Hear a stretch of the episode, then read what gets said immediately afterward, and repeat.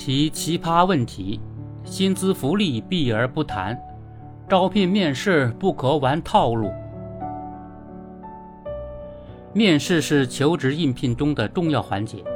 值得注意的是，一些用人单位在进行面试时提出一些与招聘单位并不相关的问题，比如属相星座、如厕习惯、吃饭时长、入睡时间等等。尽管只是个例，但这样的歪风不可长，乱象必须纠。求职者遇到的面试问题五花八门。有些问题甚至成了就业路上的拦路虎。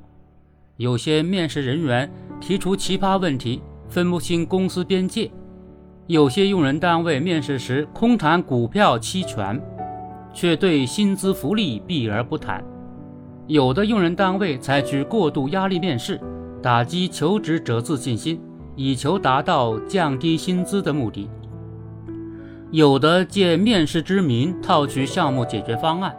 面试后却杳无音讯，求职者遇到这样不靠谱的面试，不仅浪费了时间和精力，还影响了自身的择业判断。六月份，人力资源和社会保障部等部门发布求职招聘十个典型陷阱防范提示，其中提到中介机构还未介绍到工作，就以押金、保证金、办证费、服装费、资料费。内部推荐权等各种名目向求职者收取费用的案例，还有的不法分子以招聘为名诱骗求职者从事兼职刷单、传销拉新等违法活动。这份提示通过具体案例和防范办法，为高校毕业生等求职者安全高效找到理想工作提供了指南。面对招聘陷阱、面试黑话。求职者如何规避这些潜在的坑和雷？从表面看，那些面试话术是为了找到更匹配的员工，实际上却暴露了一些用人单位、中介机构选人用人能力的低下。求职面试本就是一场双向选择，最重要的就是真诚。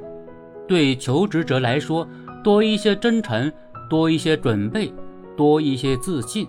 在面试中能更好的发挥表现自己，对用人单位来说，也应当以真诚的态度招纳人才。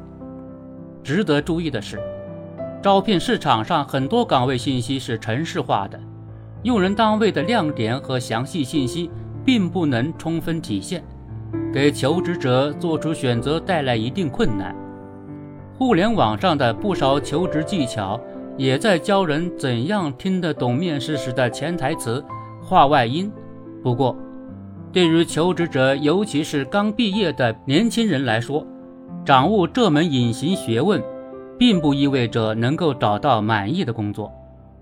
求职者要根据个人专长及兴趣，做好岗位选择，并做好充足准备。